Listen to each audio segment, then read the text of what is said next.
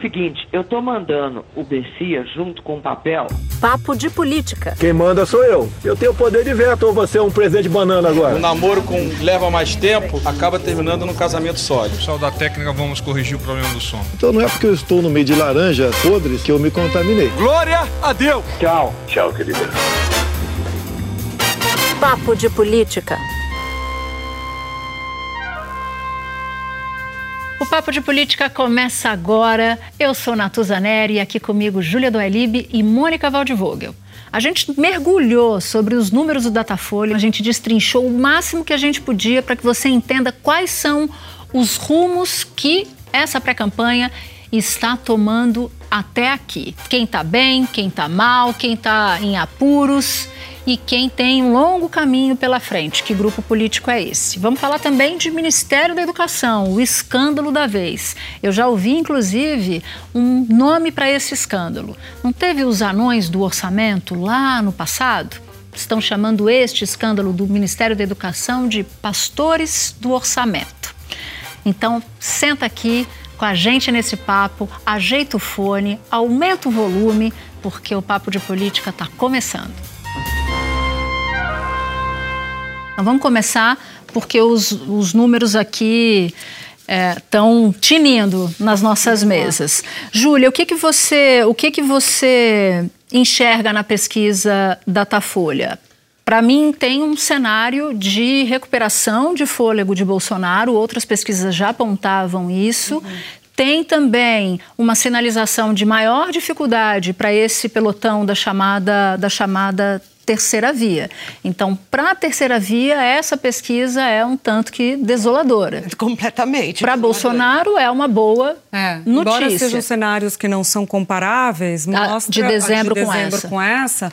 Mas como a maior, o maior peso dos votos está distribuído entre Lula e Bolsonaro, dá é. para você ter uma ideia da para onde o vento está soprando. E foi favorável para ele. Isso vem na esteira de uma série de medidas. Uhum. A gente falou aqui no uhum. último papo de política inclusive. Então, para Bolsonaro, mais positiva. Auxílio Brasil entrou, discurso de vacina foi calibrado, tudo isso dá um impacto. Para a terceira via, ruim, né? Já era uma situação ruim, fica pior, agravada, porque mostra que não tem fôlego.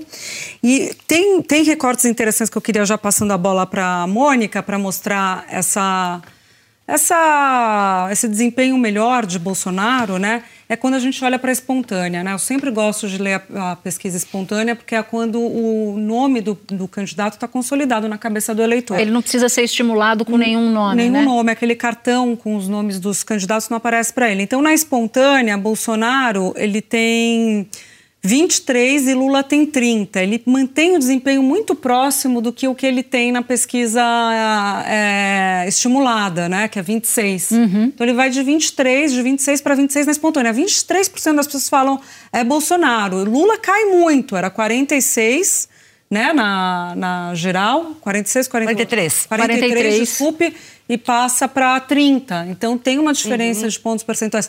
Se você olha para os homens na espontânea, que é a base do eleitorado de Bolsonaro, ele vai muito melhor entre os homens do que entre as mulheres. A espontânea chega a 29%. Muito melhor do que o desempenho médio dele. 29% dos homens falam, quer dizer, 3 em cada 10 citam o nome dele na lata. Bolsonaro que é. eu vou voltar. É então, bem forte eu também gosto de olhar a espontânea e os especialistas em pesquisa também dizem isso, que esse na verdade, esse número aqui do Datafolha é o eleitorado cristalizado dos dois grupos. Quer dizer, Lula tem 30% do eleitorado, não vai perder. Bolsonaro tem 25, 23, 23 ele não vai perder. Então, eh, essas variações favoráveis a Bolsonaro, eles explicam como, não com base nessa pesquisa que não deu tempo, mas é, com as pesquisas anteriores, o que estava acontecendo é isso que você falou.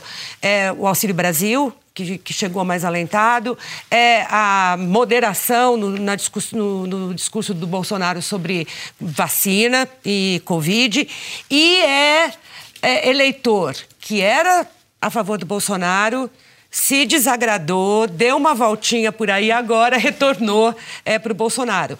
Eles não acham que ele esteja ganhando voto novo. Ele está apenas recuperando o que ele tinha o que ele tinha perdido. É, que perdeu na pandemia. É, isso, e que, e que esse é o tamanho dele. Mas a verdade é que na espontânea, quando a gente vê a diferença, de fato, é, é menor. Ou seja, tem aqui o outro lado desse número, que é o antipetismo e o antibolsonarismo, que se chocam também, que a gente pode ler é, por trás desse número. Que são as grandes forças dessa eleição, isso, isso. né? Essa não é uma eleição do a favor, e talvez essa seja forte também, ela, talvez essa seja a, a grande dificuldade da terceira via. Né? É uma eleição Isso. do contra. Você vai votar num segundo turno indo esses dois candidatos é, naquele que você é contra o outro mais ainda, uhum. né? Ah, então eu não gosto de um, mas eu, vou, eu sou tão contra o outro que eu vou votar nesse Exatamente. um aqui mesmo não estando satisfeito. Eu destaco na pesquisa a rejeição, é. porque como essa é uma pesquisa, essa é uma eleição do contra, a rejeição diz muito sobre ela, porque ela vai ser uma espécie de norte da, da, da campanha, sobretudo no segundo turno. A rejeição de Bolsonaro é uma rejeição alta. Então, eu concordo que o Bolsonaro teve notícias muito boas nessa pesquisa, mas isso não significa que os desafios para ele não sejam muito grandes. Uhum, uhum. De rejeição, o Bolsonaro tem 55%, pessoas que não votariam, dizem que não votariam nele. Lula tem uma rejeição de 37%. Vou ficar só nos dois e depois a gente entra um pouco na terceira via. Mas o que mais me pegou aqui, eu estava olhando com a Júlia, do ladinho dela, é a rejeição por gênero. As mulheres, é. As mulheres, 60% é a rejeição de Bolsonaro entre as mulheres e a de Lula 33. Então veja que a rejeição dele dá um salto de cinco pontos quando o eleitorado é o feminino. Agora, era uma rejeição já alta em 2018, né? Quando a gente debruçava sobre as pesquisas de 2018, a gente chegava a dizer que a rejeição dele parecia ser proibitiva, e, e, uhum, principalmente uhum. no eleitorado feminino. E ele ganhou, no entanto. E, e ele ganhou a eleição ainda assim. Então, é, é um elemento que tem um peso que a gente tem que ponderar exatamente na leitura de segundo turno, né? Uhum. Porque é quem é o menos pior, que é o eleitor pensa mas tem essa questão também da, do poderia dizer até um ineditismo nesse sentido é. do desempenho que ele teve em 2018, a vitória que ele teve em 2018, apesar do desempenho é, entre as mulheres, da Mas rejeição isso, grande entre as mulheres. Todo mundo diz que 2018 é, não vai se repetir. O é. cenário é muito diferente. Primeiro, porque agora tem Lula na disputa, não tinha lá, né? O Lula estava preso. E depois, porque o, o, frescor, a novidade, se é que, para quem encarou o Bolsonaro como algo novo, também não vai se repetir. Agora ele já foi testado no governo. É. O que os especialistas dizem é que vai ter um segundo turno é, muito disputado. E que, de fato, é, o Lula está saindo aqui de 30% da espontânea ou de 43%, ele tem que ganhar aí 10 pontos na, é. na, na estimulada e 20 pontos na espontânea, digamos assim, né? Então, é, aí que está o ajuste de discurso que Lula tem que fazer aqui é bastante importante, porque ele tem 30% de eleitores fiéis, mas para ele ganhar ele precisa 50% mais um. É, ele tem que então, avançar nesse ele tem que avançar nesse eleitorado de centro, que de centro. Ele tem que, que eu acho que é, é uma dificuldade. Portanto, ele não pode ele fazer um discurso de campanha que o PT quer que ele faça. Ele e que tem, ele está fazendo. É, ele já tem esse eleitor com ele. Com ele, não a vai pesquisa perder. já mostra, ele já está. Se a gente mergulha nos dados do Lula, a gente vê o seguinte: o Lula tem os mais novos né? Os 51% é, da, ele tem a intenção de voto dele chega ao melhor desempenho por faixa etária entre os mais jovens, enquanto o Bolsonaro entre os mais velhos, tá? 29% ele alcança. Ele tem o melhor desempenho entre os que têm até o ensino fundamental, 56% de intenção de voto dele entre os que têm o ensino fundamental e entre os mais pobres. 51% vai a intenção de voto dele entre os mais pobres. Então, esse perfil já é o perfil que no Brasil, a partir de 2002, da eleição de Lula, passa a votar na esquerda, uhum. que era um perfil de eleitor que votou muito a depender do lugar, inclusive no, no Nordeste votava no PFL. Tem uma mudança né, do Sim, perfil de voto é. importante. Esse voto já está com Lula, ele precisa avançar em outros segmentos. Né? E aí a dificuldade. Bolsonaro, por exemplo, o melhor desempenho dele é entre quem tem ensino superior, que chega a 30%, das intenções de voto e entre os mais ricos, né, 39%. Cinco, cinco salários mais, ele já é, começa já a, começa a crescer, né, salários mínimos mais, né? Eu queria, vocês, vocês estavam falando de intenção de voto, eu queria seguir na rejeição, porque olha só, eu dizia que a rejeição de Bolsonaro pontuava aqui 55% no geral. No primeiro turno, na véspera do primeiro turno de 2018, a rejeição dele era de 44%. Então, hoje, o Instituto mede uma rejeição maior do que ele tinha. Maior do que a de 18. É do o que a teste de de estresse 2018. do governo, né? De Ex- governar. né? Exatamente. Essa rejeição pode cair? Pode. O governo, no- governos, em geral, normalmente abrem a caixa de ferramenta, dão pacotes de bondades, e isso pode fazer com que uma rejeição mexa. Há tempo para a rejeição diminuir em qualquer um dos casos, tanto no caso do Lula, no caso de Bolsonaro e dos demais e dos demais candidatos. Mas ah, o histórico mun- do mundo mundial e do Brasil brasileiro não está a favor do Bolsonaro. Porque uma avaliação do incumbente, daquele que está no poder, seja para prefeitura, para governo do estado, seja que o, o Macri, como alguém me lembrou esses dias, ele deu uma melhorada na reta final, mesmo assim perdeu a eleição. Porque a avaliação de governo é cruel para, o, para quem está buscando a reeleição. Se ele tem que ter tido um bom governo, se a, se a avaliação é ruim e a rejeição é ruim, muito difícil ele conseguir se recuperar completamente na reta final É. ao ponto de vencer. Então, esse é o problema de Bolsonaro. Ele já moderou na vacina, já conseguiu eh, seus pontinhos. O Auxílio Brasil é um efeito de uma vez só, né? Porque as pessoas começam a receber, já receberam, vão continuar recebendo, mas quanto mais isso vai eh, modificar o cenário. Então, o que mais Esse ele é um tem ponto interessante, fazer é porque a pessoa você não você não ampliará o número de, de Sim, famílias que, que, que vão O receber o, efeito auxílio. positivo na sociedade é quando você dá a mudança né, É. do patamar. Então, isso deu um impacto eleitoral muito forte. A pessoa que não ganhava e passa a ganhar. A pessoa que ganhava X e passa a ganhar Ganha o 2X. dobro, é. Isso dá uma sensação de bem-estar e conforto que tende a beneficiar quem está no poder. Né? É mais ou menos assim Sim, que mas o, que, o funciona. ponto que ela está dizendo é o seguinte: o que vier de Bolsonaro do Isso, auxílio emergencial Isso é, é na contramão do que eu estou dizendo. É. é, vem e Já foi garantido. e já, garan, e já garantiu. já é o E responsável você por tem essa um- melhora dele, É, né? Eu concordo. Eu acho assim, tem um contexto ainda, gente, de inflação alta, né, preço das commodities Desemprego. subindo, vai, vai empurrar. Desemprego, juros altos, que prejudicam tomada de empréstimo, dívida rolando, é, emprego por parte de quem vai investir, que deixa de investir. Então, tem um contexto difícil para ele. Mas eu sempre falo, candidatura de quem tem a caneta na mão é candidatura competitiva. Não Concordo. pode minimizar e falar já ganhou no primeiro turno, outro que está liderando. Não é assim que Ah, é, funciona. tem Tem toda todas razão. as ferramentas. Ah, tem o caso do Crivella, que a gente viu em 2020? Tem o caso do Crivella. Só que o poder de fogo que o Crivella tinha era muito menor do que o poder de fogo que Bolsonaro tem na presidência da República. A gente enumerou na semana É. E a passada. prefeitura aqui, quebrada, né? Prefeitura, Prefeitura do Rio quebrada, quebrada do Rio de Janeiro. também. A gente enumerou aqui o que foi feito, né? Durante, eh, em termos econômicos, né? De, desde diminuir eh, imposto sobre linha branca até liberar a aposentadoria FGTS. Então, assim, é um pacote que ele está colocando e a gente vai falar sobre o MEC daqui a pouco, que tem relação com isso também. Eu queria só citar um, um aspecto, um aspecto importante, é que o Bolso- a estratégia do Bolsonaro tem que ser a estratégia de conquista.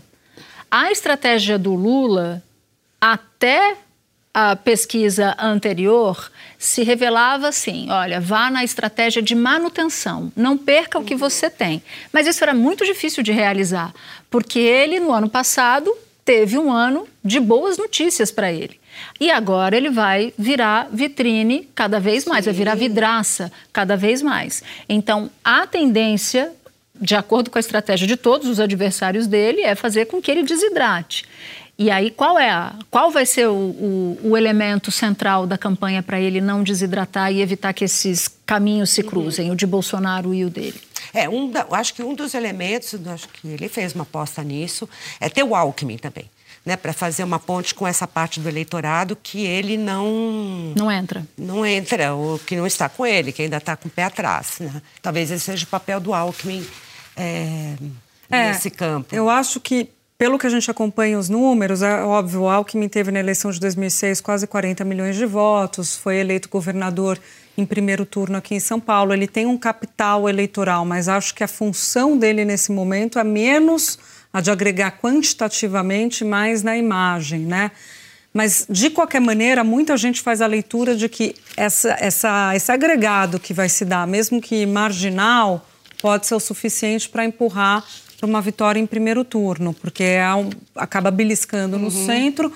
Tem um movimento, gente, em, em, em dia de eleição, em véspera de eleição, começa em véspera de eleição e ocorre durante o dia da eleição, que é as pessoas que iam votar em candidatos que estão mal posicionados desistem de votar é. nos candidatos que estão mal posicionados. Então, esses candidatos de terceira via, por exemplo, se a eleição fosse hoje, a tendência é que os ah, votos é. deles migrassem parte, proporcionalmente aí, parte, a depender do perfil do candidato, para Lula, parte para Bolsonaro. É. O que migrar para Lula pode, no limite, ser suficiente para um primeiro turno também. Pode ser que não. Então, assim, não uhum. é um uhum. cenário descartado. Uhum. Uhum. Mas é uma tendência mesmo do brasileiro resolver. Quando ele percebe que está que há uma chance de resolver no primeiro turno, ele já vai já lá vai... e diz, olha, vamos resolver isso agora. não vai votar também. Tem outra coisa, não vai é. votar. E quando não vota, se aumenta a, o, é, o, tá o peso lugar. de quem está em primeiro lugar nos votos válidos. Então, tem, tem esse movimento e tudo ele depende um pouco é. de como esse centro que está que está enfraquecido, eu ia falar, não, que é fraco, né? Que desde o início está fraco, como vai se manter né, na é. disputa. Só para dar, então, os, os, nomes do segundo e terceiro, do segundo pelotão, né? Moro com 8% de intenção de voto, e Ciro Gomes com 6% e Dória com 2%. Agora, Júlia, evangélicos evangélico, o Bolsonaro e o Lula estão empatados, mas o Bolsonaro está numericamente à frente de Lula nesse Datafolha. Bolsonaro está com 37 e Lula 34. está com 34. É um empate, praticamente. É um empate, né? com vantagem numérica só para Bolsonaro. Isso nos leva ao escândalo da semana. Né, que foi, estou falando de eleitor, e não quero misturar o eleitor com o escândalo da semana, mas tem a ver com dois pastores que faziam, ao que tudo indica, Política. tráfico de influência no Ministério da Educação. Então acho que a gente podia começar bem do comecinho explicando que esquema é esse, Mônica. Oh, eu acho que não dá para falar disso sem voltar um pouquinho na gestão do Ministério da Educação de todo o governo Bolsonaro. A gente teve no começo aquele Vélez que entrou lá com a agenda do Olavo de Carvalho, para fazer sabe-se lá o que, ele não teve tempo de demonstrar, não deu certo. Depois veio Weintraub, e esse sim, tinha uma agenda de guerra cultural bastante óbvia, e ele entrou peitando a sociedade, os grupos, xingando as universidades, chamando todo mundo de comunista, drogado, aquilo lá. Aí, comunista e maconheiro, né? É, comunista e maconheiro, é, é, o, é. o que eles gostam. De... A briga dele era com as universidades federais.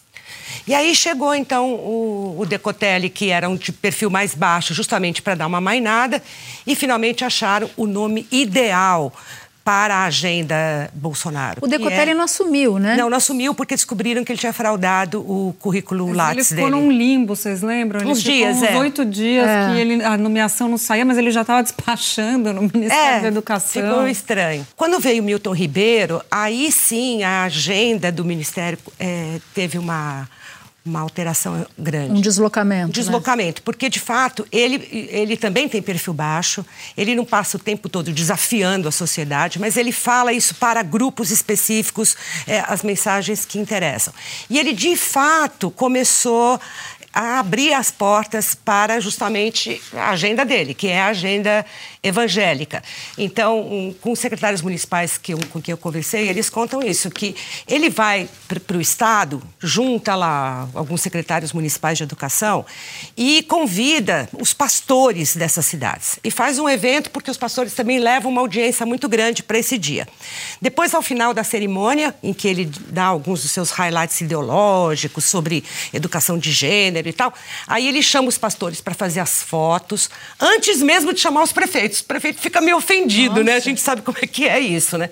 E em seguida, então, os prefeitos são procurados porque eles querem vários favores é, nos municípios em troca da liberação de verbas. Esse é o desenho. Mas o que dizem também é que isso não é o mais importante, porque o que vem acontecendo também, se a gente olhar mais para trás, é que no governo do Paulo Renato, no governo tucano, é. o Paulo Renato começou a abrir o ministério para a, e, e, o setor para as empresas privadas de educação superior. No governo petista, na gestão de Fernando Haddad, isso explodiu ao ponto de você ter o ProUni, o FIES, fazendo abrir faculdade em tudo quanto foi lugar. E é o maior grupo de educação do mundo foi formado no governo petista. E agora se tem um deslocamento dessas universidades é, particulares para o interesse das universidades confessionais. O ministro cumpre uma agenda constante nessas universidades, nessas faculdades. Ligada, portanto, às igrejas. E autoriza, a Secretaria de, de Educação Superior autoriza constantemente, educação superior privada, é, novos cursos, são cursos que os, os pedagogos ficam loucos, porque é, são feitos todos por educação à distância, é, sem bibliografia, com, com provas muito Mas rasas. dá um diploma de ensino superior, Não, convencional. é. Um diploma, você pode cursar direito nessas faculdades? Pode. Bas- Basicamente, eles são cursos de direito, de administração e de pedagogia. E hoje é interessante que o pastor eh, Gilmar. Está Um eh, dos lobistas. jornais, um dos lobistas. Ele, o que, que ele fez? Criou ele uma criou uma faculdade em Goiânia, Porque justamente esse é o mercado em que se tenta, eh, digamos, reservar para eh, as faculdades confessionais. Então, são vários lobbies que se articulam e que provocou, de fato, a perda de grandes profissionais qualificados lá dentro do Ministério da Educação e tal, que tem que, eh, que, tem que fazer isso. Agora, o ministro da Educação, ele ignorou, com a coniv- conivência do presidente, qualquer política pública de educação básica, fundamental, de ensino médio. Não existe política, não existe política alguma. Aí você está errada. A política é essa. a política é, justamente essa.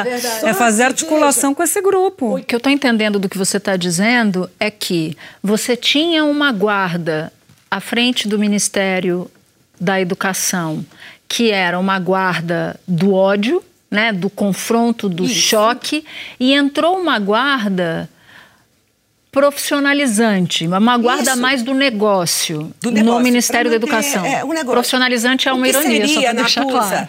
irregular, seja qual fosse a pressão existente. Assim como também o FIES eh, deu mil problemas no, no- no governo petista e favoreceu, de fato, grupos privados, qualquer grupo privado que ponha seu interesse dentro do Ministério da Educação, ele está errado. Podia ser católico, espírita, umbandista, qualquer coisa, não importa. Isso está errado, não é? Não é? Quer dizer, antirrepublicano, é ilegal e é imoral. E eu lembro agora, você falando, me ocorre uma frase que vocês vão devem se lembrar, talvez, do próprio ministro, que ele chegou no momento de falar que faculdade devia ser para poucos, universidades. Sim. Vocês se Nossa, recordam disso? me lembro dessa ele frase. falou, não, que as pessoas deveriam se contentar com o ensino técnico, né? E aí eu acho que ele citava, não citava, exemplo da Alemanha, ele fazia uma referência Fazia, internacional. é, fazia. É, então quer Mas dizer... quantas escolas técnicas ele fez durante a sua gestão? Pois é, Nenhuma. nem isso, nem isso. Que Não o ensino aconteceu, técnico é um é. ensino importante também, não diminuindo. Mas dizendo claro. que a visão dele vai na contramão do que ele está fazendo como uma política que tem uma, um contraponto eleitoral. Mas essa né? tem dois, eu acho Porque- que tem esses dois pontos, que é eleitoral, evidentemente, porque essa é a parcela do eleitorado importante de Bolsonaro. que atende os chefes, atender né, é, os líderes que, os que- líderes, que ajudam na interlocução. E ele próprio, né? Então, dizem que ele sempre, toda reunião, ele começa e acaba, o ministro Milton Ribeiro, falando eh, da reeleição de Bolsonaro. E a outra coisa é justamente essa de você de- distorcer a missão do Ministério da Educação. Entendeu? Não, não, não criar as políticas públicas, não dar conta do que é necessário num país que tem tanta carência. Claro. Sem Mas aí a a- gente não vai para frente. A- a- acho que a Júlia toca num ponto que, que me ajuda a entender o todo. O esquema, a não política, a troca de guarda, que é a eleição. Essa cena que você descreve, de que quando eles vão até a cidade anunciar uma verba, uma obra, eles falam primeiro com os líderes religiosos e não com os prefeitos. E o secretário mim- de Educação? ou o secretário de Educação, para mim já é o cartão de visita que ajuda a explicar o escândalo e todo o resto. E a falta de, e a falta de projeto. Porque a grande dificuldade de um candidato à presidência da República é chegar na ponta. Né? É. Na ponta você chega de diversas maneiras. A ponta que mais precisa, a ponta mais vulnerável do ponto de vista econômico e social. Como é que você chega nessa ponta? Com um programa social, né, que contemple essa parcela mais vulnerável da população, ou por meio De liderança. de lideranças, É. lideranças locais. Quem são as principais lideranças locais nessas cidades? Os religiosos. São os religiosos. É. Então está em tese, porque isso uma investigação séria tem que mostrar, mas pode estar acontecendo a compra de um líder religioso que vai buscar votos para reeleger aquele presidente. É, na prática, Ou ele é apenas uma tá espécie de é corretor, isso. né? É.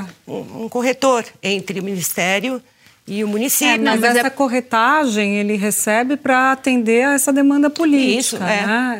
É, Então, nesse sentido, há uma compra, né? Porque você- Sim. É. você está comprando aquele líder para ele atuar politicamente para você. Agora, é interessante porque é um escândalo que envolve né, dois pastores, num ministro que é religioso mas que não tem o apoio é, nem majoritário né, dos líderes mais influentes evangélicos. Não tem, eu conversei Como com é alguns isso? essa semana. Eles, primeiro que o, o Milton Ribeiro não foi escolha deles, né, dos parlamentares influentes da frente parlamentar evangélica, nem esses grandes, grandes estrelas, né, nomes de influência da, de alguns segmentos neopentecostais. Ele é, foi uma escolha de André Mendonça, né? Foi uma sugestão verdade, de André Mendonça. na verdade é, André Mendonça acho que fez a ponte. A escolha mesmo foi da Michele Bolsonaro. Tanto que me disseram essa semana que a indicação veio de Michele e Mendonça e a manutenção de Milton Ribeiro Também é dela. Se dá É pela, dela. pela primeira dama. É. Do, pro- Todo- o pastor Gilmar também, provavelmente. provavelmente. É, porque é a mesma história dos dois pastores. Assim como o Milton Ribeiro chega lá sem o apoio da- dos- da- das forças influentes, né, religiosas influentes, é, os dois pastores também não são conhecidos. Sim. O Gilmar Santos, é Gilmar Santos, né? O Gilmar É. Santos, um pouco mais, eu conversando com um líder deputado é, da Frente Evangélica, ele me falou, ele é alguém que é muito conhecido já há alguns anos, há 20 anos, por fazer orações, fazer sessões de curas e milagres.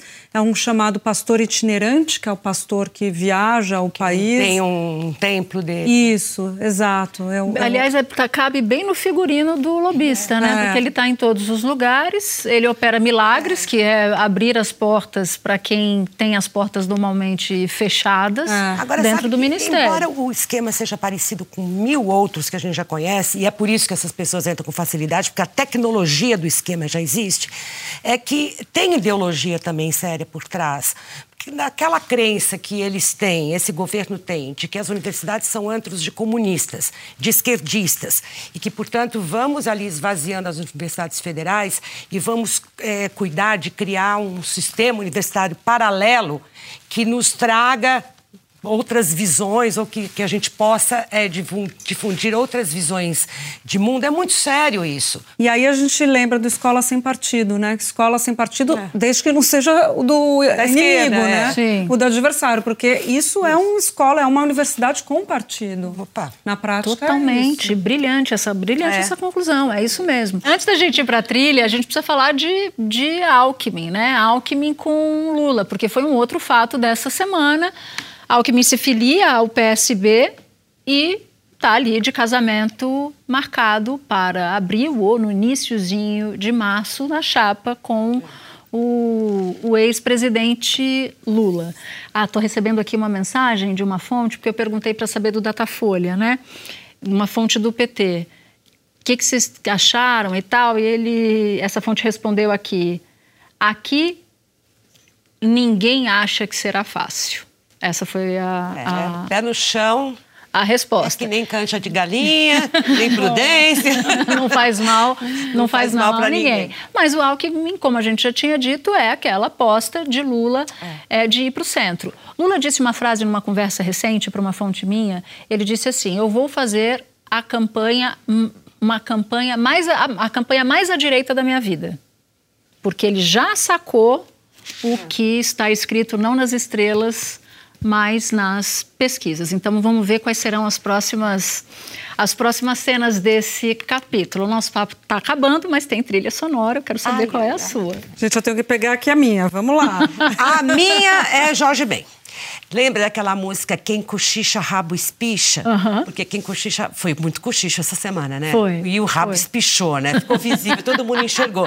Mas lá pela Santa tem um verso que diz assim... Não fique esperando o que Jesus prometeu. Jesus prometeu. Porque ele também está esperando que você tome vergonha na cara vergonha na cara. Quem que é? Jorge, Jorge Ben. Jorge Ben, É que eu não fui capaz de cantar a É, porque- altura Não, e tamo a junto. forma como Jorge Ben junto. canta, quem cochicha, rabo espicha. Desculpe. não, não, não foi pelo seu desempenho, não. Foi por ignorância minha, Mônica. Ela O meu, não, e o meu foi por Jesus esperando vergonha na cara, porque eu acho que Jesus está esperando vergonha na cara. Sim, Total. sim, sim.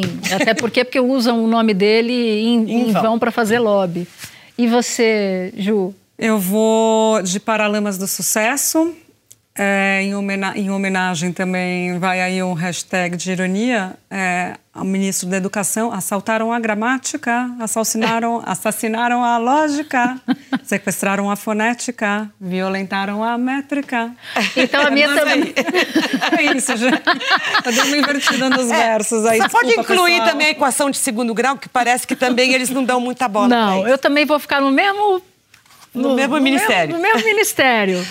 Por causa do ouro. Pai e mãe, ouro de mina, coração, Desejo desejo de sina. Tudo, tudo é, mais. minha gente. Então tá difícil. Pura rotina. E é mesmo, É né? pura rotina. Pura rotina nas nossas vidas e na vida é, de ser, digamos, súdito dos diferentes governos do Brasil. Infelizmente, o nosso papo acabou. Obrigada, Mônica, Júlia, e obrigada a você por nos ouvir até aqui. E é hora de agradecer a nossa super equipe. Edição executiva, Daniela Abreu. Edição e produção, Júlia Zaremba, Laís Borges, Léo Arcoverde, Gabriel Quecchio e Germano Martins. Supervisão, Ana Bernardoni. Chefes de redação, Pedro Godoy e Mariana Timóteo. Gerência, Cadu Veloso. Sonoplastia de Pedro Chagas. Supervisão técnica, Leonardo Páscoa e Leandro Descaciati. Equipe de estúdio, o amor da minha vida, José Dias, porque da outra vez ele reclamou que eu não dei muita atenção para ele. Edson Vinícius, Marcos Vinícius, que também é meu amor, todos são, gente.